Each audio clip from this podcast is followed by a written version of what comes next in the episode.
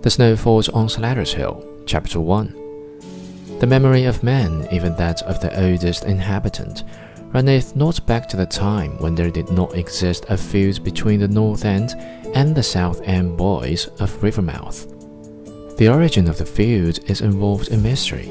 It is impossible to say which party was the first aggressor in the far off anti-revolutionary ages, but the fact remains that the youngsters of those antipodean sections entertained a mortal hatred for each other, and that this hatred had been handed down from generation to generation, like Miles Standish's Punch Bowl.